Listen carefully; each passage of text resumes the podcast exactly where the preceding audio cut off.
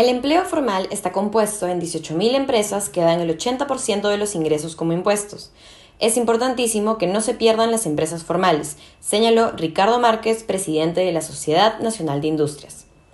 Un empresario formal tiene más probabilidades de acceder a buenos y grandes clientes, quienes van a solicitar la prestación de un servicio de una empresa constituida y en regla, además de los múltiples beneficios financieros que brinda el estado de formalidad.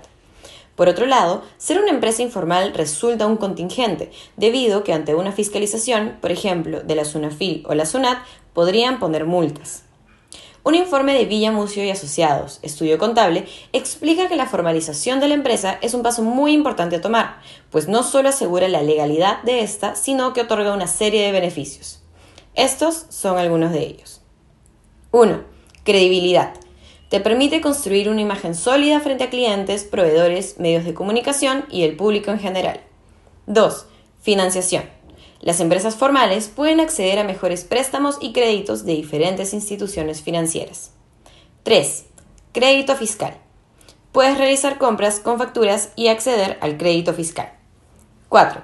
Buscar socios comerciales. Ser formal te permitirá asociarte con otras personas y empresas con el fin de mejorar el posicionamiento de tu marca. 5. Licitaciones.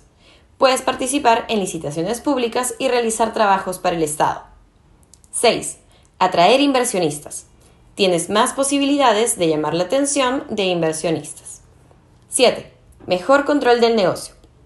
Si llevas adecuadamente tu contabilidad, podrás tener un control acertado sobre los ingresos y egresos de tu negocio.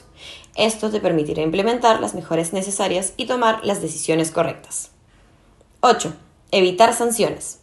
Si mantienes todos tus documentos en regla y cumples con tus obligaciones, evitarás sufrir multas y otras sanciones, como el embargo de tus bienes o el cierre de tu negocio. 9. Beneficios puedes acceder a programas del Estado o de instituciones privadas que buscan financiar y beneficiar a las micro, pequeñas y medianas empresas. 10. Responsabilidad social. Si pagas los impuestos que te corresponden, estarás contribuyendo significativamente al crecimiento de tu país.